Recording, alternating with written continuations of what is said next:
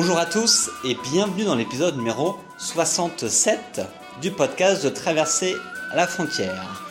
Alors aujourd'hui, on va aller en Asie et en Chine, plus précisément, où on va avoir une petite mise à jour sur le parcours de Riyad. Parce que Riyad, on l'avait déjà eu sur le podcast dans l'épisode numéro 5 lorsque j'avais rencontré en Indonésie. On avait beaucoup parlé de photographie de voyage, qui est un petit peu son métier à la base.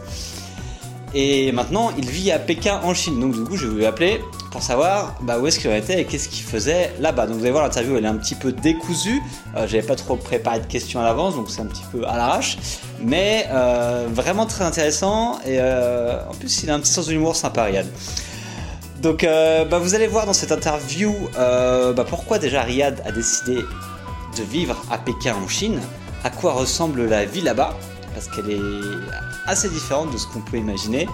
Euh, quelles ont été un petit peu les différences culturelles, voire les chocs culturels que Riyad a vécu là-bas, parce que il y a vraiment des trucs de dingue. Enfin, même moi j'ai appris des trucs, donc euh, vous allez voir, c'est assez drôle. Et il va aussi vous dire pourquoi il a décidé de se marier avec une fille chinoise. Et oui, maintenant il, est marié, il s'est marié avec une chinoise. Donc voilà, Riyad il est plein de surprises euh, et vous allez voir ça dans cette interview tout de suite. Allez, on y va. Alors Riyad, Ouais, ça va ça va et toi Ça va impeccable là. Bon alors, on s'est parlé, enfin t'étais sur le podcast il y a deux ans et demi, on était tous les deux sur l'île de Java en Indonésie. Euh, est-ce que tu peux me dire où est-ce que tu es aujourd'hui Euh, Aujourd'hui, je suis à Pékin. Et oui, ça fait deux ans, deux ans et demi oui, qu'on s'est rencontrés à, à l'est de Java. Ouais, c'était marrant. C'était où? C'était dans la ville de Malang, c'est- Malang, c'est ça? Ouais, c'était ouais, c'était pas loin du volcan de Bromo, je me rappelle. Ouais. C'était marrant, on s'était rencontrés par un, un de tes potes que, que j'avais rencontré à un meeting couchsurfing, quelque chose comme ça, Ouais, ouais, sûrement. Ouais, ça, ça devait être un meeting couchsurfing et euh, quelqu'un connaissait quelqu'un et puis voilà. Quoi. Ouais, je me, je m'en souviens bien parce qu'en plus c'était Noël, je crois, à l'époque. Ouais, ah oui, oui, c'était Noël et tu, et tu me disais que tu voulais aller à Bali pour euh, surfer parce que c'était ton rêve et ensuite euh, aller en Amérique du Sud. c'est ça. Ouais, ouais, je me rappelle, c'était dingue. Et, euh, ouais. et ton, ton mode de vie, du coup, ça, ça m'avait beaucoup inspiré. Ouais. Euh, donc pour tous ceux qui veulent écouter l'interview euh, qu'on a fait avec Riyad, donc, donc il y a deux ans et demi, donc c'est l'interview numéro 5, et on avait pas mal parlé en fait de ton mode de vie, en tout cas de, de photographe, voyageur, etc. Euh, donc tous ceux qui sont intéressés par, par toute la, la photo de voyage, on va dire ça, ils vont trouver pas mal d'infos là-dessus. Mais là, on va parler de la Chine, parce que Hmm. tu es à Pékin. Donc ça fait combien de temps que tu habites en Chine? Alors, ça fait un an et demi, mais il y a eu des coupures entre temps. D'accord, ok, un an et demi en Chine. Et t'as toujours, euh, toujours vécu à Pékin ou t'as, t'as bougé un peu? Euh, toujours Pékin, ouais. Les autres villes ne m'ont pas intéressé, en fait. Ne m'ont pas intéressé. Ok, ça marche. Bon, alors moi je ne connais absolument rien de la Chine, donc si je te pose des questions stupides. euh, Non, non, ouais. Donc alors, Pékin, c'est la capitale de la Chine. Et Oui. tu me disais, alors on s'est parlé juste avant, tu me disais qu'il y avait 24 millions d'habitants, c'est ça ou c'est, À Pékin, oui. c'est, ouf comment tu fais pour vivre dans une ville de 24... Ça ressemble à quoi la vie dans une ville de 24 millions d'habitants? Euh, alors, la ville est tellement grande, en fait, que c'est pas, c'est pas très dense. C'est pas très dense, euh, parce que la ville est énorme. Par contre, euh, l'inconvénient, c'est que lorsque tu vis à Pékin, euh, quelqu'un qui habite à Pékin, de toute façon, il te le dira, t'habites où à Pékin? C'est, Pékin, c'est, c'est tellement énorme que si tu vis dans le nord et si tu vis dans le sud, enfin, ces personnes-là ne se rencontreront jamais. Quoi. La, la plus grande ville du monde, c'est New York, et je crois que la deuxième, c'est Pékin. Du coup, pour, euh, pour, euh, comment dire, pour comparer, on peut comparer ça à la taille de New York. quoi. D'accord. Et si tu compares à, prenons, on va dire Paris en termes de, de, Ouais, de alors la dernière superficie. fois- La dernière fois, j'avais vu et c'était écrit 155 fois la taille de Paris. Et euh, moi, j'avais trouvé ça énorme. Et au final, je me suis dit que leur métro, en fait, c'est un train. C'est comme les Transiliens à Paris. Et euh, si tu fais de l'est à l'ouest, ça te met euh, 3h30. Et du nord au sud, euh, pareil, quoi, à peu près euh, presque 4 heures. Et je me suis dit qu'au final, ouais, ça, devrait, ça doit être dans ces, dans ces environs-là. Quoi. Ah ouais, ah ouais, du coup c'est énorme. Mm. Et c'est pas trop compliqué justement à vivre au quotidien dans une ville aussi grande? Alors, euh, en fait, c'est une ville énorme, mais euh, chaque, chaque quartier, en fait, c'est comme, une, comme une autre ville, en fait. Donc, c'est très, très dynamique. Il y a de tout. Du coup, c'est pas compliqué. ce qui est compliqué à gérer, c'est son temps. C'est très, très compliqué à gérer son temps à Pékin parce que c'est tellement actif. Et la Chine est un pays qui, Enfin, c'est incroyable. Tu, pars un an, tu reviens, tu ne reconnais plus euh, le quartier où tu es.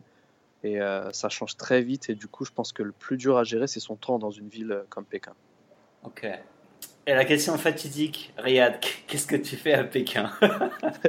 Alors, j'ai commencé à faire prof d'anglais parce que j'avais 30 euros en poche, j'avais rien. Du coup, c'est le, le job de base pour le voyageur. Quoi. Donc quand, au début, quand tu es arrivé à Pékin, à, tes, premiers jours euh, je, suis arrivé en fait à l'aéroport. J'ai trouvé un job euh, de prof euh, d'anglais. C'était et du coup, je suis parti directement là-bas. Et ils offraient l'hébergement. Du coup, j'avais pas à me soucier de ça. Et j'ai quitté très vite cette, cet endroit parce que c'était c'était au milieu de nulle part et c'était pas vraiment, on va dire, Pékin. Et ensuite, j'ai enchaîné des boulots à droite à gauche. Puis j'ai créé, enfin co-créé euh, un studio photo qui marchait plutôt pas mal, mais euh, mon partenaire avait euh, un bon contrat en Italie, du coup a dû quitter l'aventure, étant donné que je ne parlais pas mandarin, je ne pouvais pas faire survivre le studio photo à Pékin, et étant donné qu'on avait déjà investi avant, du coup, bah, je repars à zéro. Puis j'ai eu un problème de visa je pensais que c'était un visa de 6 mois, mais en fait, il est valable 6 mois, mais au total, c'est 4 mois. Et euh, je suis resté bloqué en Malaisie pendant 2 mois jusqu'à ce que je trouve un moyen euh, d'avoir euh, un visa d'une année. Ok. Donc, et en plus, c'est avec des, des, méthodes assez mafieuses. Et je pense que les Français qui vivent en Chine doivent savoir ce qui se passe entre Kuala Lumpur et la Chine vis-à-vis -vis des visas. Et, et du coup, euh, je suis parti, enfin, à nouveau, je savais plus si je devais faire de la photo, si je devais enseigner. Et du coup, j'ai un peu tout mixé. Et, euh, et puis, j'ai commencé à créer de petites entreprises et à les revendre, surtout aux investisseurs. Et euh, ça, veut dire quoi créer, Ça veut dire quoi créer des entreprises de Qu'est-ce que tu faisais Quel type d'entreprise, etc. En fait, tu trouves une niche. Tu trouves une niche et tu crées, comment dire, tu la fais développer et ensuite, tu fais un appel d'offres euh, aux investisseurs s'ils veulent prendre, euh, prendre contrôle de, de, cette petite compagnie. Et euh, en général, ça se trouve assez facilement. Et puis, ils te l'achètent. Et puis voilà quoi. Mais quel, tu lâches. Quel type d'entreprise? Tu peux donner un, exemple ou pas? Ouf, ça peut être tout. Ça peut être d'une petite école d'art, ça peut être une petite école de français, ça peut être, comment dire, une, petite entreprise de photo, ça peut être, ça peut être tout et n'importe quoi en fait. C'est juste si tu sais, euh, comment dire, si tu vends un savoir-faire lié à cette entreprise, euh, notamment que ça peut être le recrutement, ça peut être euh, comment dire le savoir-faire photo, ça va être le savoir comment dire savoir monter une équipe qui sache réaliser une tâche. ça peut être aussi simple que ça et les investisseurs seront très intéressés parce qu'en Chine en fait ça va tellement vite euh, que dès qu'ils voient que ça marche, en fait, ils, veulent investir énormément d'argent pour euh, le développer. Sauf que moi, je connais pas le stade euh, avoir de l'investissement et développer parce que ils vont te demander beaucoup de papiers, tout ça, et ça, moi, c'est pas quelque chose qui m'intéresse. Et, et, surtout qu'en fait, ça voudrait dire rester sur place longtemps, la faire développer à fond et tout, et ça, ça c'est pas un truc qui m'intéresse. Du coup, je préfère la céder complètement. Et eux, ça les arrange, ils aiment bien. Donc voilà. Quoi. Chacun est content. Et là, euh, actuellement, tu passes tes journées à faire quoi si tu devais résumer un peu euh, tes journées euh, ces dernières semaines, par exemple Alors, le matin, je me lève, yoga. parce que si je fais pas de yoga, je pense que je vais, je vais péter un câble à la fin de la journée. ensuite, je vais, je, mon, mon blog voyage, j'essaie d'écrire dessus parce que j'en ai commencé un, mais il faut bien créer du contenu en fait, ce qui est le plus le plus compliqué. Ensuite, euh, je vais au bureau d'une des compagnies euh, à laquelle j'ai voulu fusionner. Et, euh, et le soir, je rentre et je fais rien. Vraiment, à partir de, de 19h, je fais rien, je ne touche à rien. je profite je profite des moments à la maison, avec ma femme, avec les amis. Et puis c'est tout, quoi. Ok. Euh... Pour l'instant. Pour l'instant, mais de toute façon, mon planning change très vite à chaque fois. Tous les 2-3 mois, ça change. D'accord. Et, et, la faute. Attends, déjà au niveau du visa, tu me parlais parce que euh, depuis la Malaisie en Chine, donc tu es arrivé en Chine avec quel type de visa et pour combien de temps? Alors j'ai fait un visa. Je sais pas si je devrais tout dire. On va dire que j'ai réussi à avoir un visa business. D'accord. Et euh, de France, donc pour aller en Chine. Et ensuite, euh, de toute façon, c'est le visa business, c'est celui qu'il faut faire. Euh, alors ensuite, de Malaisie à la Chine, c'est qu'il y a normalement il y a le visa pour les Français, le visa d'un an, le visa business un an. Par contre, si tu vas à l'ambassade, enfin à la compagnie qui s'occupe des visas pour la Chine, ils vont dire que ce visa n'existe pas. Par contre, en ayant un certain agent qui connaît un certain contact en Malaisie, qui va te donner un rendez-vous, mais vraiment de manière euh, mafieuse. Euh, euh, donne-moi ton passeport, me regarde pas dans les yeux, blablabla. Bla, bla, et ben tu peux avoir ce visa. Et donc en fait c'est ça qui, qui, qui est, c'est pas du tout surprenant en fait. C'est vraiment en Asie de l'Est, la corruption c'est incroyable. L'Asie du Sud-Est, l'Asie de l'Est. Et moi qui pensais que même la Corée ou le Japon étaient différents, mais en fait non. Euh, il y a beaucoup de, ces choses-là et en fait, il faut s'adapter. C'est simple, c'est euh, tu ne peux pas avoir ce visa de manière légale. C'est impossible. Parce qu'ils te disent que non, on ne le fait pas, alors que c'est écrit sur le site internet. Et euh, en fait, il faut passer par ces, ces méthodes-là. L'avantage, c'est que bon, tu es presque sûr d'avoir le visa. L'inconvénient, bah, c'est que tu dois vraiment payer beaucoup. Donc, je me rappelle que j'avais enregistré, j'ai filmé le mec qui fait ça, mais j'ai un peu peur de, montrer ça. je me suis, je me dis, je suis, encore sous ce visa et en plus, euh, si je fais l'imbécile, euh, ça va être des milliers de Français qui vont se faire couper le visa. Du coup, bon, je vais éviter. Quoi. Ouais. c'est vrai qu'en Asie, c'est vrai que les visas, c'est toujours. Euh, il y a toujours une zone, une zone, grise, on va dire. Même ici au Vietnam, j'ai, bah, on, a, ah on a le droit à un visa de touriste de 3 mois, donc à ressortir tous les 3 mois. Mais je pourrais avoir un visa aussi, hein, ils appellent ça un visa business d'un an. Il faut juste que je paye un mec 500 euh, dollars. Et du coup, il a les bonnes connexions qui font que il paye la bonne personne. Après, du coup, je me retrouve avec le bon visa sur mon passeport qui fait que je peux rester un an au Vietnam. voilà. Donc, il connaît un gars à l'ambassade et il prend une commission et, il connaît un mec qui peut, euh, qui peut trouver un autre mec qui va trouver des clients. Il se prend une commission, il prend commission, commission. Et du coup, ça arrive à des prix. Euh, bah là, le Vietnam, on va dire peut-être que c'est pas la corruption n'est pas assez développée, c'est 500 dollars, mais en Chine, ça arrive très vite à 2000, 3000 dollars le visa, quoi. Juste par ce système de corruption, quoi, à cause des commissions, commissions, commissions, commissions. Et euh, donc voilà, c'est ça aussi en Chine, c'est euh, les grosses niches, ce sont les commissions. ok.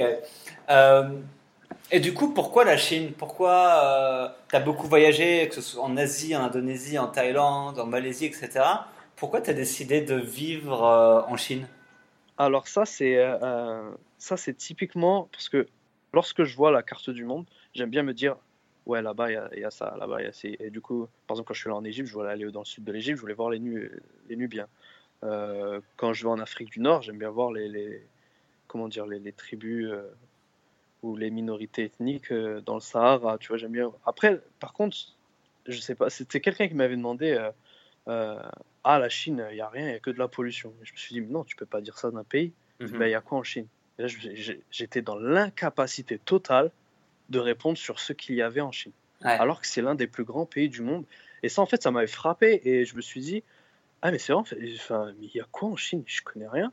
Et puis j'ai essayé de regarder vite fait sur Internet, sur Google, et là je me suis dit, il y a presque aucune information sur ce pays. Il y a que des informations sur des, euh, sur des compagnies touristiques, euh, visiter ci, visiter ça. Mais sinon, les blogs voyage en Chine, en plus, c'est toujours les mêmes endroits. Et je me suis dit, bon, ça, ça doit être un pays où il y a beaucoup de choses à voir. Et euh, étant donné que c'est pas très ouvert, et eh ben, il doit y avoir euh, un, peu de culture quand même, de, conserver et tout. Bon, grosse désillusion niveau culture, hein, parce que Pékin, voilà quoi. Ouais. Il n'y a, pas, y a, pas, y a pas grand chose culturelle, étant donné qu'ils ont fait la révolution culturelle, enfin, comme ils l'appellent, qui veut techniquement dire qu'ils ont détruit toute culture ou tout ce qui est resté euh, du passé quoi. Mhm. Et euh, mais du coup c'était l'un des plus grands chocs culturels que j'ai eu de ma vie. Euh, il n'y a pas de panneau en anglais, il n'y a pas. Parce que dans les autres pays, c'est toujours facile de se retrouver. De toute façon, il y a toujours un panneau en anglais ou quelque chose comme ça. Ouais. ici, rien du tout. C'est et c'est impressionnant. Et euh, du coup, là, un an et demi plus tard, euh, j'arrive à lire un peu. Euh, j'arrive à un peu parler euh, l'une des langues où je me suis dit, enfin, on a même cette expression, c'est du chinois. Ouais. Et du coup, c'est pour ça, et, et, et je regrette pas du tout, parce que la Chine, elle a, elle a beaucoup de choses à apporter. Et euh, notamment, je pense que quand, quand on est un voyageur, on se sent bien en Chine parce que c'est vraiment le 6MD euh, sans arrêt. C'est faut vraiment, faut vraiment savoir se, se débrouiller. Quoi. Euh, si on est plutôt du genre, euh, moi je veux signer un contrat et travailler, être euh, bien logé, voilà quoi. je pense vraiment que la Chine c'est pas le meilleur des pays. Quoi. C'est Et- très, c'est très spécial et faut, faut vraiment, en fait, faut vraiment, faut vraiment vivre ici pour comprendre pourquoi la Chine en fait avance aussi vite et aussi pourquoi elle a, elle a une réputation, euh, cette réputation de d'agressivité économique. Euh, à chaque fois, on, entend ça, que la Chine est très agressive au niveau de l'économie et tout, mais c'est en arrivant en Chine on, on voit l'agression en fait. Mhm. J'ai jamais vu, euh, comment dire, une compétitivité aussi agressive. C'est tous les coups sont permis ici. Ouais, et tu parlais de choc culturel du coup euh, au début. Donc même pour toi qui as quand même beaucoup voyagé en Asie, etc. euh, pour que tu sois choqué, je pense qu'il faut quand même, euh, il faut quand même qu'il se passe quelque chose d'important. Donc c'était quoi un petit peu les, les, les premiers chocs, on va dire les, les premières grosses surprises que tu as eues quand les premières semaines en Chine Alors le, le premier jour que je suis arrivé, alors moi je pensais que c'était vraiment une légende, un cliché, mais j'étais vraiment dans un, dans, un, dans un coin reculé de Pékin. Euh, je l'ai vu qu'une seule fois dans ma vie, mais il y avait une vieille personne qui s'arrête devant moi et qui pose une brique. Euh, bon, pose une brique, je sais pas si ça existe encore, cette expression, ça veut dire chier. Ok. Euh, Je de quoi il faisait parle. caca de- Ouais, il faisait caca devant moi. Et je me suis dit, c'est pas possible. mais en plein. Mais c'est pas genre, il est arrivé dans une forêt. et Non, c'est la rue, elle était blindée de personnes. Et le mec faisait caca. ou, alors, euh, ou alors, les gamins, ils ont le pantalon troué à l'avant et à l'arrière pour qu'ils puissent faire leurs besoins. euh, Un peu comme quand tu promènes un chien, quoi. Où ils vont, ils vont tendre pour les faire. Pour... Le, le- le gamin, il veut faire caca, ils vont, ils vont trouver une poubelle, et ils vont le mettre au-dessus. Et attends. Enfin, ça, c'est des trucs, tu vois, que moi, la première fois, ça m'avait choqué. Ouais. Le deuxième, c'est le niveau. euh, quand tu rentres dans un restaurant, tu peux entendre quelqu'un lancer un gros crachat. Ou pareil, pareil, euh, quand tu travailles tu- dans un bureau ou quoi que ce soit, tu peux entendre un gros crachat. Et c'est vrai que ça, c'est c'est quelque chose qui, qui me choquait. Le- les crachats, ça, c'est un truc qui me, qui me choquait beaucoup au début. Ouais. Et euh, aussi, c'est quelque chose, c'est un- une ville où les gens sont habitués à la pollution. Donc à chaque fois, tu vois les gens qui, qui, qui se préparent euh, avec les masques et tout ça. Et ça, c'est quelque chose que j'avais jamais vu. C'est c'est triste à voir, c'est vraiment triste à voir. Les gens ont complètement intégré le fait que l'air soit irrespirable certains jours. Euh, bon, par contre, c'est pas comme les médias le décrivent, euh, l'apocalypse à chaque fois, non. Euh, c'est vraiment un jour toutes les deux semaines où c'est un peu relou, quoi. Mais euh, il y a des jours où c'est catastrophique la pollution. Ouais. Et euh, les gens, ils- l'ont intégré en fait. Du coup, ils ont, ils ont le matériel et tout. Tu peux voir des gens avec les. Ils ont différents masques. Donc les masques pour la pollution légère et pour les grosses pollutions. quoi. Ok. Donc donc- ça, c'était le, le choc culturel et aussi la langue parce que ils appellent ça le Chinglish parce qu'en fait, quand- ils parlent anglais, en fait, ils vont le traduire du chinois à l'anglais, mais la structure de leur phrase est complètement différente. Si je te dis people crowded, peop- euh, pardon, si je te dis people mountain, people see, tu penses à quoi? People mountain, people sea. Les gens montagne, les gens la mer. Ah, euh, je Donc quelqu'un me disait ça et je comprenais pas du tout ce qu'il voulait dire. En fait, ça veut dire que cet endroit est, est rempli de personnes. ok. Crowded. Et du coup, et quand il m'a dit ça, il fait Ah, désolé, parce qu'en chinois, on le dit comme ça. Et je me suis dit Ah, d'accord, mais en fait, c'est tellement différent leur langue que, que si tu, quand ils traduisent de, de, de leur langue à, à l'anglais, c'est vraiment très dur à comprendre parfois. Ouais. Donc euh, oui, ça, ça a été un gros choc aussi parce que même en anglais, parfois la communication est dure. Mais à noter qu'à Pékin, surtout dans le centre, tout le monde parle anglais. Ok. Ça, c'est tout le monde. C'est très facile de se retrouver. Ok. Et du coup, toi, tu parles mandarin maintenant ou comment ça se passe? Un petit peu. Un petit peu. Je peux pas dire que je parle, ça veut dire que je peux avoir une conversation. euh, Salut, il fait beau, voilà. Mais vraiment pas. pas je- je- j'ai- parce que je l'ai pas appris. En fait, j'ai tout simplement pas appris. Ouais. Et euh, il faudrait que je m'y mette, en fait. Sérieusement. c'est comme pour le Vietnamien ici, ça fait des mois. Enfin, j'ai appris, j'ai appris un petit peu, tu vois, et tous les, toutes les semaines, je fais ah, putain, faudrait que je m'y mette vraiment sérieusement.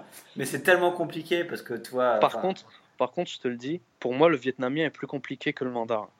Parce que le vietnamien, il y a six, euh, six tonations, c'est ça? Oui, il y a six tons, ouais. Ouais, alors qu'en mandarin, il y en a quatre. Ouais, non, Et pour moi, c'est le plus compliqué. c'est assez hardcore. Enfin, franchement, c'est pour ça que j'ai beaucoup de mal. Même si ah je, suis, je, suis, très pour voilà, c'est d'apprendre des langues étrangères dans un pays dans lequel tu vis, etc. C'est vraiment un truc que je pousse énormément et je le fais à chaque fois. Mais c'est vrai que là, le Vietnam, j'ai quand même une, cette barrière de, l'accent, de l'intonation, euh, etc., qui fait que fait chier quoi. C'est, c'est, tu progresses pas et du coup tu pas la motivation et voilà, c'est ouais. c'est pas ça. non, mais c'est, sûr, c'est sûr. Et euh, surtout le vietnamien, je me rappelle parce que des fois il me parlait et la seule chose à laquelle je pensais, je me mais comment il a fait ce son ah oui. Surtout quand ils disent le, la sorte de gueux ou je sais pas, je sais même pas comment ils le disent. Ah, ils ont des. ah, et ils t'enchaînent ça et tu fais, mais comment t'as fait ça C'est vrai que c'est super compliqué. Je me rappelle au Vietnam, c'était ça, je me disais, mais c'est une langue, je pense que je pourrais presque, enfin, je pourrais pas l'apprendre avant des années, quoi. Le vietnamien, c'est. La, la, les, les, les tons, c'est vraiment c'est vraiment compliqué. Et dans le mandarin, il y en a quatre. Et euh, ce qui est marrant, c'est que vraiment, tu peux. Tu, tu trompes de ton et les gens ne comprennent pas et tu peux dire des choses assez incroyables. Hein. Ouais. ouais. bah, bah, récemment, je voulais dire à un gamin, euh, c'est ta maman, je lui ai dit c'est ton cheval. Pas vraiment apprécié. Euh, et, et, en plus, elle m'a regardé parce qu'elle pensait que je parlais mandarin et que je l'avais dit délibérément, quoi, que c'était un cheval en fait. Et, parce que cheval, ça veut dire que tu as de grosses dents. Enfin, je me suis, je me suis, enfin, j'arrêtais pas de m'excuser. Et... c'était gênant, c'était très gênant. Ouais, non, c'est pareil ici. Hein. J'essaie de, des fois de leur parler, je leur dis un mot, ils comprennent pas. Mais pourtant, je vous dis euh, le bon mot, quoi. Mais c'est juste le ton, c'est juste euh, qui monte, euh, je le mets stable ou j'en sais rien. Et du coup, ils, ils sont avec des yeux écarquillés. Après, je leur montre sur Google Translate, Google Traduction, je leur montre ce que je veux dire. Et là, ils sont ah, ok. après, genre, il répète. Et je me dis, mais c'est ce que je vous ai dit depuis 5 minutes. Mais, mais en fait, non, c'est que je disais mal. en fait, il faut, il faut savoir écouter avant. Parce que moi, par exemple, au, début, quand je suis arrivé en Chine, les quatre tons, j'arrivais pas, j'arrivais même pas à l'entendre la différence. Hmm, je n'arrivais pas. Par exemple, on me disait les, les différents euh, ma, ma, ma, ma. Je disais, mais c'est quoi la différence? C'est la même. C'est la même. Et là, là, maintenant, je commence à l'entendre. Et du coup, forcément, bah tu, tu, tu le parles. Mais c'est vrai que euh, sinon, c'est pas possible. Le mec, il est en train de te dire la même chose. Mais c'est comme en français, en fait, avec euh, et, et. Et euh, certains n'arrivent pas à voir la différence. Mhm. Donc, ouais, c'est, c'est, il, faut, il faut prendre le temps, il faut prendre le temps d'écouter, il faut prendre le temps de participer avec les locaux. Et ah, aussi le, choc culturel, l'un des gros chocs culturels ici, c'est complètement normal de parier de l'argent sur n'importe quel jeu. Et ça, et la culture de l'argent aussi ça fait qu'en Chine, euh, les gens dépensent beaucoup. Donc euh, tout, est au, tout est au centre de l'argent, mais euh, pas dans le sens où, comment dire, je dois absolument gagner de l'argent ou pas, c'est juste que tu fais tout avec de l'argent. le paiement, il est en ligne, il est très facile. les gens, ils te distribuent de l'argent comme cadeau. tout, tout est vraiment autour de l'argent, et d'un bon côté et d'un mauvais côté également. Donc c'est quelque chose d'assez incroyable en fait, surtout dans le Nouvel An chinois où ils se euh, comment dire, se partage des enveloppes rouges avec un certain montant. Et c'est vrai que, euh, enfin, si vraiment la personne t'apprécie beaucoup, elle peut te donner euh, son salaire, elle peut te donner un mois et demi de son salaire, quoi. Et, toi, tu comprends pas. Tu c'est énorme, mais pourquoi tu fais ça Enfin, tu comprends pas parce que tu dis qu'en France, c'est inimaginable que tu fasses ça comme ça, juste au Nouvel An. Tiens, je te donne ça, quoi. Ouais. mais qu'est-ce qui t'arrive T'as gagné au loto, quoi. Non, mais alors que là, non. Et c'est des gens qui travaillent beaucoup euh, moi, je pensais ça. Mais en fait, non. Euh, quand je compare ça aussi, j'ai toujours pensé que les Chinois étaient ceux qui travaillent le plus. Et en fait, non, pas du tout. C'est les Coréens et les Japonais qui travaillent beaucoup plus que les Chinois. Mais euh, on va dire que les Chinois dépensent beaucoup plus. C'est incroyable à quel point c'est une société qui dépense. Et du coup, en fait, c'est forcément ils vont, ils vont vraiment se, ils vont vraiment se focaliser sur l'argent parce qu'ils en ont besoin pour dépenser leur défaite, en fait. Mmh. Et j'ai jamais compris en fait comment c'est possible de, pouvoir dépenser autant en une journée quoi. Euh, lors des fêtes, surtout la, fête du Nouvel An chinois, j'ai l'impression qu'ils économisent toute l'année pour dépenser lors de cette fête en fait. Ah ouais. Ah, c'est vraiment impressionnant quoi. Ouais, je... bah, c'est un peu, un peu comme Noël aussi en France. En Noël, tu, le, tu économises beaucoup. Je pense qu'on a beaucoup de parents qui veulent offrir des cadeaux aux enfants. Tu économises une bonne partie de l'année aussi pour offrir des cadeaux euh, aux enfants, etc. Donc il y a, dire, c'est pas la même chose. Pas autant. Pas autant. Ouais. Pas autant. Parce que là, c'est vraiment, en plus, c'est du cash et c'est par personne. Donc euh, c'est ça qui est impressionnant. C'est vraiment, euh, si tu dépenses pas beaucoup, ça veut dire que tu as eu une mauvaise année et, et ça, c'est euh, perdre la face. Ça, c'est typique de l'Asie de l'Est, faut jamais perdre la face. Et du coup, faut, faut vraiment montrer que non, t'es bien et voilà. Quoi. Ouais.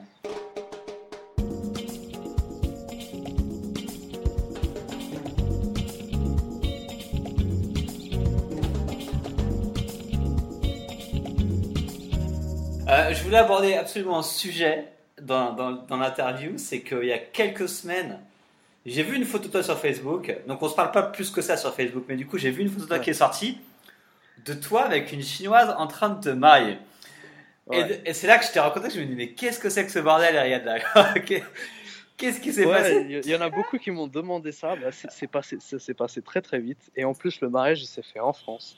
Alors euh, c'était un mariage mixte, du coup c'était très c'était très spécial. Donc c'était euh, franco-algérien et chinois. Donc je te laisse imaginer euh, l'ambiance, la décoration. Et euh, on avait fait ça dans un petit village, du coup c'était c'était très sympa. Et, et, ouais, du coup je me suis marié en Chine. Et, Donc en Chine, en Chine, ou en France? Du coup, comment ça, comment ça se ah, passe Je me suis marié avec une chinoise. Ouais. mais on a fait le mariage en France, et, mais c'est plus simple de faire le mariage papier à l'ambassade de France euh, en Chine, étant donné que je réside à Pékin. Mais on a fait la célébration, en fait, on, le fera deux fois. Donc là, on l'a fait en, France, et là, la semaine prochaine, je la fais euh, en Chine. D'accord, la célébration, la fête. Voilà, en fait, j'en ai deux, donc deux mariages. D'accord. ok, et. c'est plutôt sympa. Ok, et comment s'appelle du coup ta, ta femme maintenant? Alors, le, nom, le nom chinois? Bah ouais, ou comment tu l'appelles, je sais pas. Pour... Chuyu. Chuyu, ok. Faut pas qu'on appelle ma femme ou ta femme, du coup, c'est un peu impersonnel. Ouais, voilà. euh... Du coup, la version simple, elle a décidé, c'était Amina. Amina, ok. La version simple. Effectivement, c'est plus simple. ouais. C'est comme au Vietnam, ils me font rigoler parce que ils ont tous des noms vietnamiens, mais du coup, il y a pas mal de, notamment les filles, qui, qui se donnent des prénoms euh, anglais. Ouais. Parce que. qui veulent rien dire. Et qui veulent rien dire. Et je dis, mais comment tu fais comment tu choisis ton nom ah, j'ai vu, dans un film, ça avait ça a l'air sympa, du coup je m'appelle comme ça. Exactement. Mais tu sais que la première collègue qui m'avait accueilli, elle arrive, et en plus moi je savais toujours pas si ce job était sérieux ou pas, parce que bon, je viens à l'aéroport en, trois minutes, je trouve un job, je sais pas possible, tu vois? Et, euh, et j'arrive, et la, meuf elle se fait, My name is Milk. Milk. ouais, je suis genre du lait quoi. Et elle, me regarde, et moi dans ma tête, je me suis dit, ils sont en train de m'arnaquer. tu vois, en plus, on m'avait dit tellement de mal de la Chine, surtout les Chinois de Malaisie m'ont dit tellement de mal de la Chine. Je me suis dit, là, c'est bon. Là, c'est la grosse arnaque en plus. Elle me regarde droit dans les yeux avec un sourire en me disant qu'elle s'appelle Lait. En fait, pas du tout, quoi. Et c'est juste leur nom. Et euh, il y a eu une, vidéo très très populaire en Chine, justement, où euh, tu avais les étrangers qui se moquaient beaucoup des noms euh, que les Chinois donnent en anglais. Mais après, à la fin de la vidéo, justement, les Chinois demandaient Mais c'est quoi ton nom chinois? Mais en fait, c'est la même chose. Les étrangers se donnent des noms chinois qui ne veulent rien dire. Ah ouais? Si, tu te rends, le, plus populaire, c'est Dragon de feu. tu vois Et il s'appelle comme ça en chinois. Il va dire, ouais, comment tu t'appelles? Il va dire dragon de feu. Alors pour les chinois aussi, c'est mais n'importe quoi, c'est quoi ce nom? Donc euh, ouais, ça, ça, va dans les deux sens. Mais c'est vrai que moi aussi, ça m'avait beaucoup étonné. Euh, je m'appelle, il y a aussi euh, beaucoup Rain, et, Rainy aussi. Enfin, c'est des trucs, c'est ahurissant quoi les noms. Ouais. Ouais, Chinglish. Ça a un nom d'ailleurs. Ah, c'est drôle ça. Il, faut vraiment marrer quand même. En Asie, t'as quand même des trucs un peu chelous comme ça, c'est marrant. Ouais. surtout la définition de mignon qui. Oh là là. C'est quelque chose de très différent de nous, quoi. Donc pour eux. Bah en Chine aussi, le choc culturel, c'est le fait de s'habiller. Alors eux, ils s'habillent. Par exemple, s'ils aiment la, couleur rouge, ils vont, prendre du rouge de partout, même si ça leur va pas. Euh, ou alors quelque chose qu'ils trouvent mignon, ils vont l'habiller. Euh, homme ou femme, quoi. Ça donne des styles vraiment, mais alors vraiment étranges, quoi. C'est vrai que la première fois, je me suis dit, mais c'est pas possible. Enfin, je sais même pas comment on peut arriver à, à, s'habiller comme ça. C'est vraiment bizarre, quoi. Euh, Il y a une Le Japon, c'est stylé. Mais la Chine, pas du tout. C'est vraiment bizarre. de voir quelqu'un dehors en pyjama, c'est normal. C'est normal. C'est la norme. C'est. En fait, il y, a une, absence de, de, de, sorte de honte. Les gens n'ont pas honte de ce qu'ils portent. Ah, oui. Ah, ça, par contre, c'est quelque chose de, très, euh, très surprenant en Chine. Euh, c'est pour ça qu'il y a beaucoup de vidéos de, de personnes qui, qui, enregistrent des accidents ou bien des grosses bastons, alors qu'il y a plein de gens autour et tu te dis, mais c'est pas possible, il n'y en a pas un seul qui aide ou pas. C'est que vraiment, il y a cette capacité à ne pas du tout regarder ce qu'il y a autour de toi.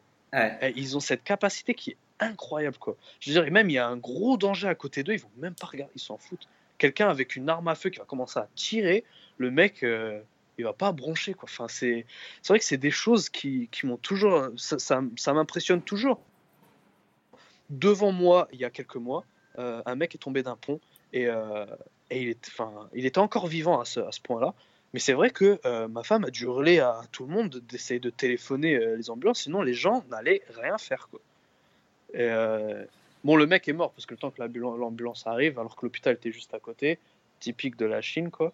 Euh, il était mort. Mais ça m'avait surpris parce que les gens, ils s'en moquaient. Et le pire, c'est qu'il y en avait un, c'était un chauffeur de bus, je me rappelle. Il est arrivé, il est parti descendre. Je me suis dit, tiens, il va l'aider. Il a jeté de l'eau pour nettoyer le sang. Et puis, il est reparti avec son bus. Je me suis dit, mais là, vraiment, là, c'était la, la, chose pour moi la plus incompréhensible que j'ai vue. Et euh, ça, c'est ça, c'est un côté très, très négatif euh, de, de, Pékin, euh, je dirais pas la Chine, je dirais Pékin, c'est qu'ils ont une loi. Si jamais quelqu'un est dans cette situation et que tu le touches, alors ils peuvent dire que tu es euh, responsable de sa mort. Et la famille va porter plainte contre toi et là tu prends cher. Du coup, personne ne veut t'aider, personne ne veut se préoccuper de quelque chose qui ne le regarde pas. Donc s'il y a une bagarre, s'il y a quelque chose que ce soit, ils ne veulent pas interférer. Parce qu'ils ont vraiment peur de ça, en fait, de cette loi. Ouais, c'est étrange, hein et ça, c'est très étrange. Et, c'est, et, du coup, pour revenir à, à, Mince, comment tu m'as dit son prénom? Je suis à Amina. Amina, j'allais dire Amélia, non, c'est Amina. Et du coup, euh, vous êtes mariés et, et, et, pourquoi en fait? Parce que euh, c'est un peu une question un peu bête, mais, euh, mais tu dis. Bah, en fait, la, la, question, je pense, c'est pourquoi pas? Ouais.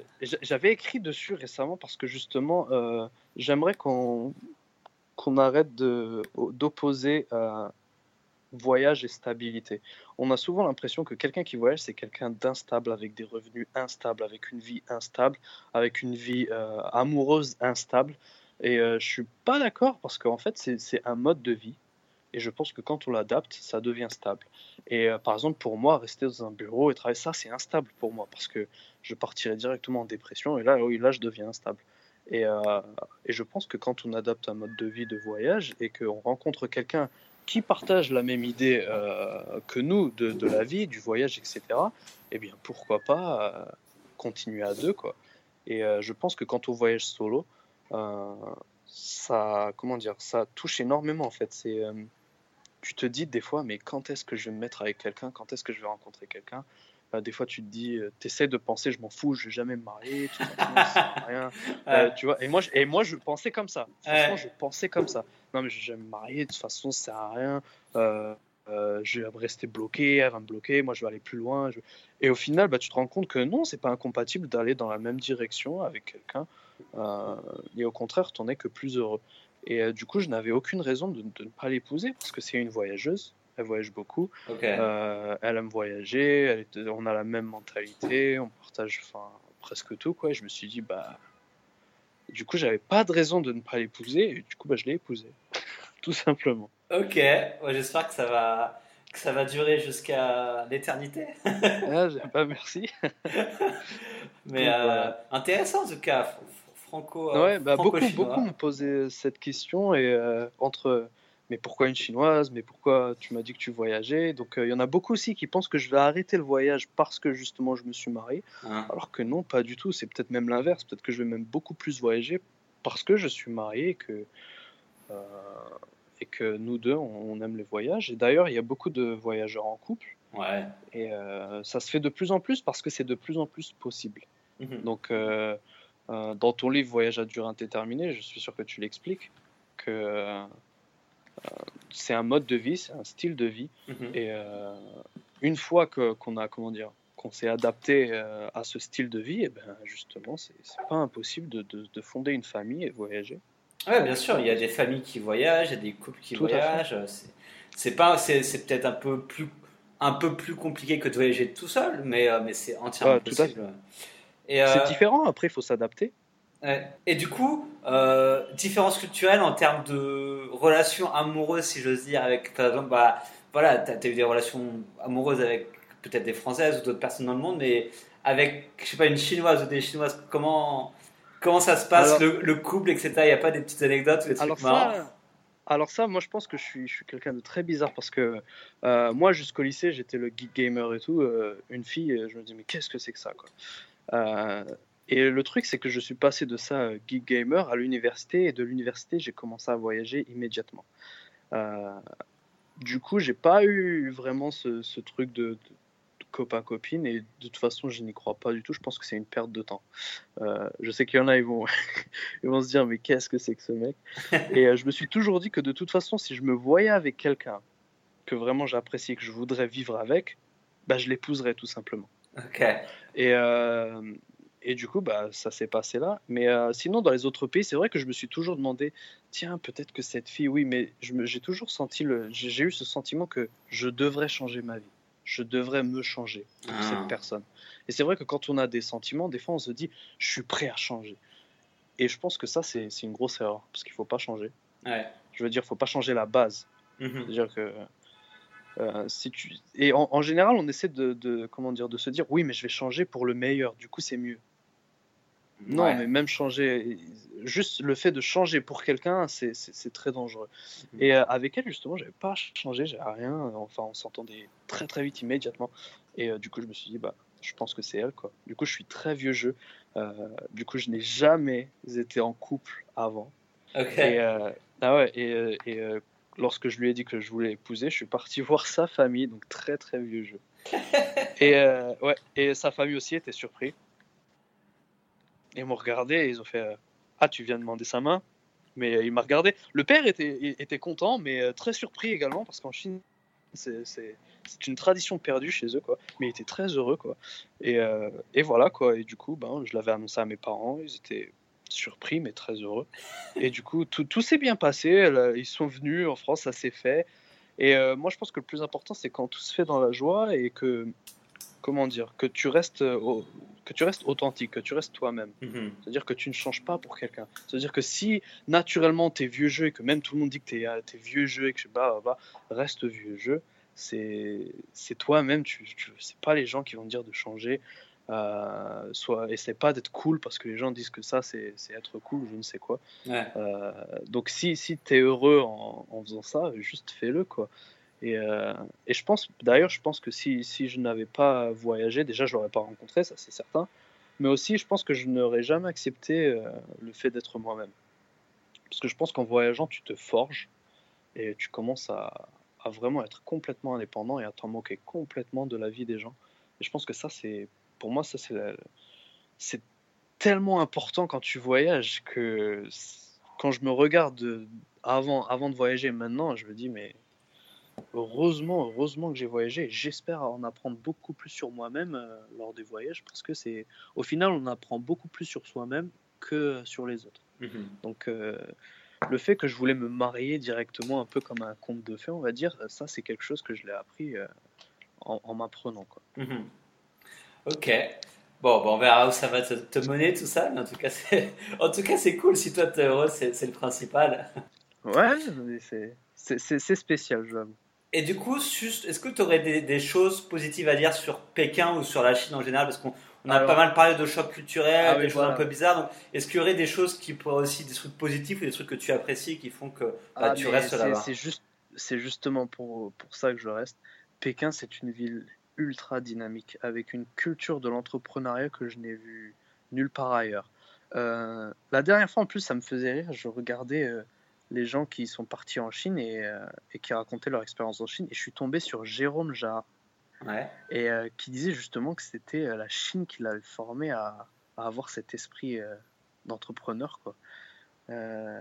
Et ça m'avait pas du tout surpris parce qu'en Chine, en fait, c'est tellement. Tu dois te débrouiller que de toute façon, tu, tu, tu apprends très vite euh, à t'adapter, à apprendre et à créer.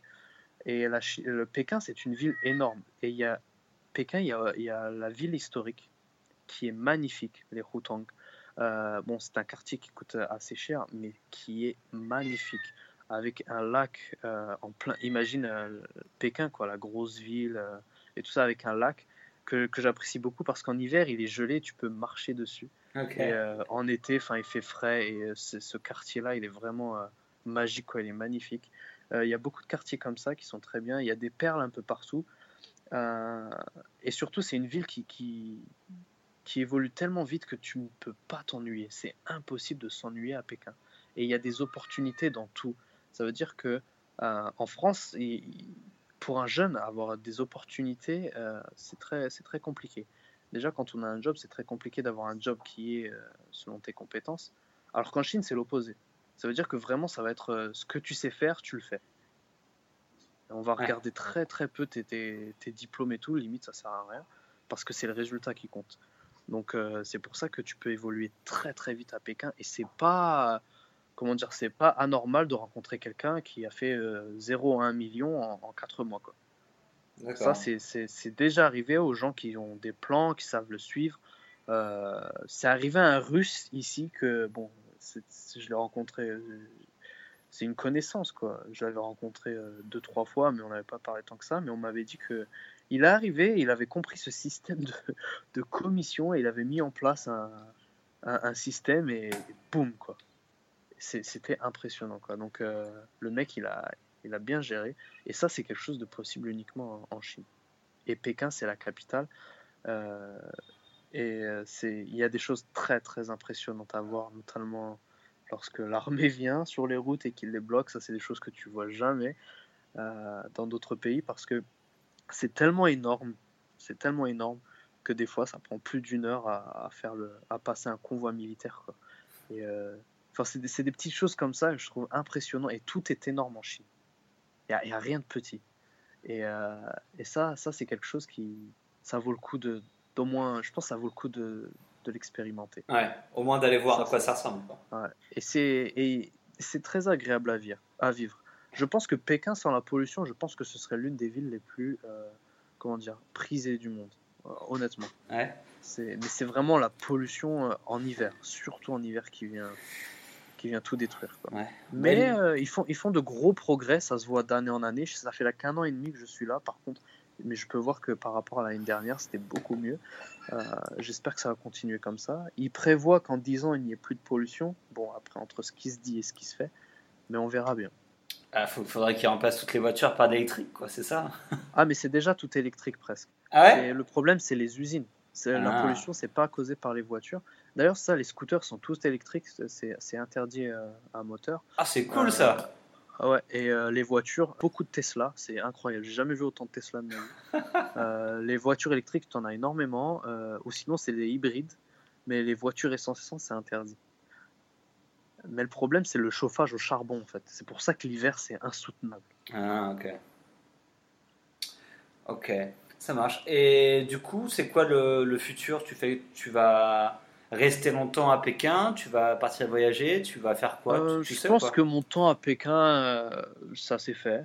Peut-être que je reviendrai, mais j'ai vraiment envie de partir ailleurs pour l'instant. Et justement, je suis en train de réfléchir avec ma femme. Justement, on avait pensé au Vietnam. On avait aussi pensé à complètement quitter l'Asie et peut-être la Tanzanie. Euh, la Tanzanie, ça a l'air pas mal. peut-être même la Namibie ou même tenter un pays d'Amérique du Sud. Donc moi, je penserais plutôt à, au Guatemala. Euh, elle, plutôt, elle plutôt à la Colombie. Ah, va en Colombie, c'est sympa la Colombie. Ouais, ouais. Après, bah, on peut, on peut toujours explorer quoi. Du coup, oui, bon, il y a le choix. Euh, après, ça peut être l'Asie du Sud-Est, euh, l'Indonésie. Bien que l'Indonésie, j'aime pour les vacances, mais pas pour y vivre.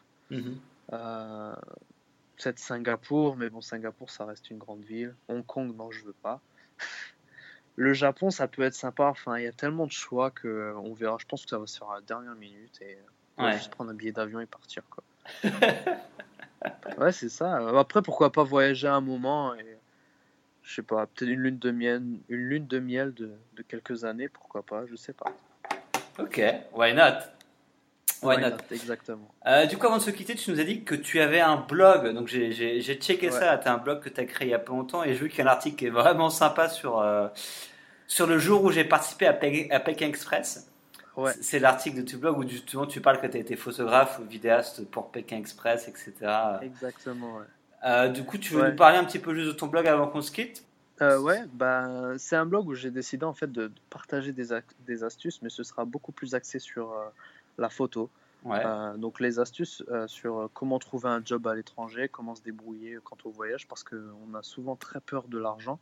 Et, et, ça, je pense que ça vient surtout du fait de, grandir en France, qu'on a toujours peur d'être en manque d'argent, parce que bon, c'est assez sécurisé. Enfin. Mhm et euh, d'aider tout simplement les gens à, à, voyager mieux, à éviter d'être des touristes. Et euh, plus tard, je, je l'axerai beaucoup plus sur la photo et comment prendre des photos de voyage, comment prendre euh, des photos et gagner de l'argent avec tout en voyageant et, et, autres astuces.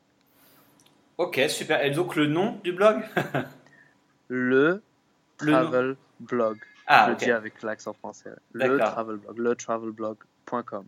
Donc, euh, je conseille à tout le monde d'aller jeter un coup d'œil. Bon, on voit que tu, tu l'as créé il n'y a pas très longtemps, donc du coup. Euh, ouais, il y, a beaucoup à faire. Tu, tu, construis le contenu, mais en tout cas, il y, a des articles sympas. Et, et j'ai vraiment bien aimé ton article sur Pékin Express, parce que du coup, tu montrais un petit peu l'envers du décor, comment ça se passe, etc. Du coup, c'est. J'ai trouvé vraiment cool celui-là. Merci. Euh, ok, on va se quitter. 45 minutes, toi, je t'ai dit 45 minutes, et après, je, te, après je te libère. ok. Bah, merci beaucoup à toi. Bah, merci à toi. Euh, et puis peut-être qu'on se retrouvera une troisième fois. Euh, ouais, ce, serait drôle. dans le pays de ton choix, euh, que tu sois. si tu vas en Tanzanie, ça peut être cool. Guatemala, ça peut être cool. peu importe le pays. ouais, donc j'attends ton troisième, quatrième, cinquième livre, puisque un livre par an, c'est ça? Un livre par an pendant dix ans, ouais.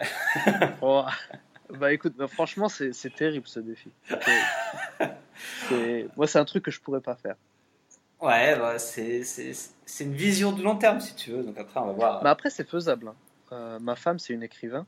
Et euh, je sais pas si on dit écrivain ou écrivain. Je et, sais pas. Euh, ouais, et elle a réussi. Euh, et, enfin, mais après, quand, je pense que plus tu as de l'expérience et plus tu peux écrire un livre très rapidement. Quoi. Mhm. Mais ouais, c'est faisable. Un, bon livre par an, c'est faisable. C'est faisable, c'est juste du travail, hein, c'est comme tout. Euh. Ah mais, mais tu, tu, travailles beaucoup. Ça, je me rappelle en Indonésie, en fait, ça m'a en fait, ça, ça m'avait un peu fait un réveil parce que tu me disais que tu avais créé une compagnie sur Internet et tu l'avais revendue, puis que tu avais utilisé cet argent pour voyager et tout. Et là, je me suis dit, tu sais que quand tu me disais ça, moi dans ma tête, je me suis dit, je suis une grosse merde. tu vois je me suis dit, mais je suis en train de perdre mon temps, tu vois. Parce que c'est exactement ça au début en, en, voyageant. Je me suis dit, tiens, je vais faire un truc comme ça, tu vois. Et puis après, en fait, je me rends compte, je me réveille à 15h, je fais rien, je prends quelques photos. Et même quand je prends les photos, en fait, euh, il faut se lever le matin pour la photo. Donc euh, je me disais que non, vraiment, là, je suis en train de perdre mon temps, qu'est-ce que je suis en train de faire? Et, euh, et ouais, et après, j'ai commencé à mettre beaucoup plus sérieusement dans la photo. Et d'ailleurs, ça m'a beaucoup, ça m'a vraiment beaucoup servi. Et, et voilà, quoi. J'ai pu faire un reportage pour le National Geographic. Mais ça venait quoi? Ça venait que je me levais tout le matin et je cherchais vraiment des sujets. Et c'était vraiment travaillé, quoi. Et je me rappelle, tu as été l'une des personnes qui m'avait. C'est un peu wake up, tu vois. Ouais. Là, tu en, train... ouais, là, es en train de voyager à rien faire, ça sert à rien, quoi. Bah, c'est pas que ça sert à rien, mais c'est bien aussi de voyager, de créer quelque chose, quoi. C'est, ça. Bah oui, mais euh, je pense qu'on est, on est fait pour créer, tu vois. T'imagines, tu te réveilles, t'as, je sais pas, t'as, as 30 ans et t'as rien fait. Enfin, enfin je, je, suis sûr que tu vois à peu près le voyageur d'Asie du Sud-Est typique, euh, euh, la fête, la fête, la fête, la fête, et il se réveille, il a 30 ans et tu lui demandes bon euh, ton CV, rien quoi. Ouais, j'avais trop peur d'être, j'avais trop peur d'être comme ça. J'avais vraiment trop peur. Après, t'as encore, euh, as encore 40, 50 ans pour créer quelque chose, donc il est jamais trop tard. Ouais, ouais, c'est sûr. non, mais c'est sûr. Mais je veux dire que le réveil, quand tu te rends compte que t'as rien fait, ça doit être violent, tu vois. Mhm. Donc. Euh, Effectivement, ouais. C'est pour ça que j'incite les gens à voyager le plus tôt possible et. Ah, ça c'est vrai. Et je vais faire. Je une... de ne pas avoir fait plus tôt. Enfin, toi, moi, j'essaye. Je vais faire. Je pense que je vais faire un article sur qu'il faudrait que les jeunes après le bac partent un an voyager, tu vois, juste euh, parce qu'il n'y a rien qui peuvent les retenir et franchement ce serait super bénéfique Ouais. pour eux et Surtout en tant que Français. Surtout en tant que Français. Surtout Il n'y a vraiment Français. rien qui nous empêche. Il y a, Ouais. rien. Il y a Donc, tout qui nous y euh, pousse en fait. C'est c'est ouf, c'est ouf. Mm, mm. On, est, on est vraiment chanceux au final. Pas de visa, euh, des simplicités, enfin, c'est incroyable. Et puis, tu travailles, mais pour que dalle, hein. tu, peux, tu peux vraiment te retrouver en Asie du Sud-Est à avoir des expériences magnifiques. Tu peux te retrouver en, en, Afrique du Sud aussi. euh, C'est pas mal cette région. En Amérique du Sud aussi. Avoir une expérience magnifique pour euh, vraiment, mais pas cher quoi. Et, et ça te forme comme pas possible. Donc, euh, ouais, carrément, je te rejoins dessus quoi. Ouais. Bon allez, Riyad, Ouais. on va se quitter. Ouais, je vais manger, toi aussi. Euh, ouais, ça marche. Bah écoute, euh, bon appétit, bonne soirée à toi Toi aussi. Bonne soirée. et à bientôt. À la prochaine. Ouais. Ciao. Et voilà, l'interview avec Riyad est maintenant terminée. J'espère que ça vous a plu. Euh, ça vous a donné peut-être envie d'aller en Chine ou peut-être pas. Euh, C'est un pays très clivant.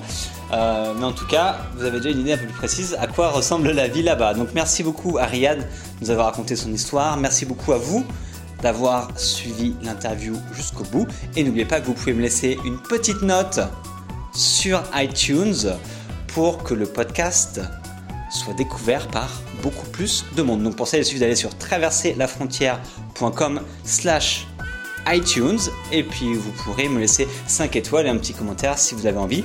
Ça me fera super plaisir. Donc voilà, merci à ceux qui le font. Et en attendant, on se retrouve bien sûr très bientôt pour un prochain épisode. Ciao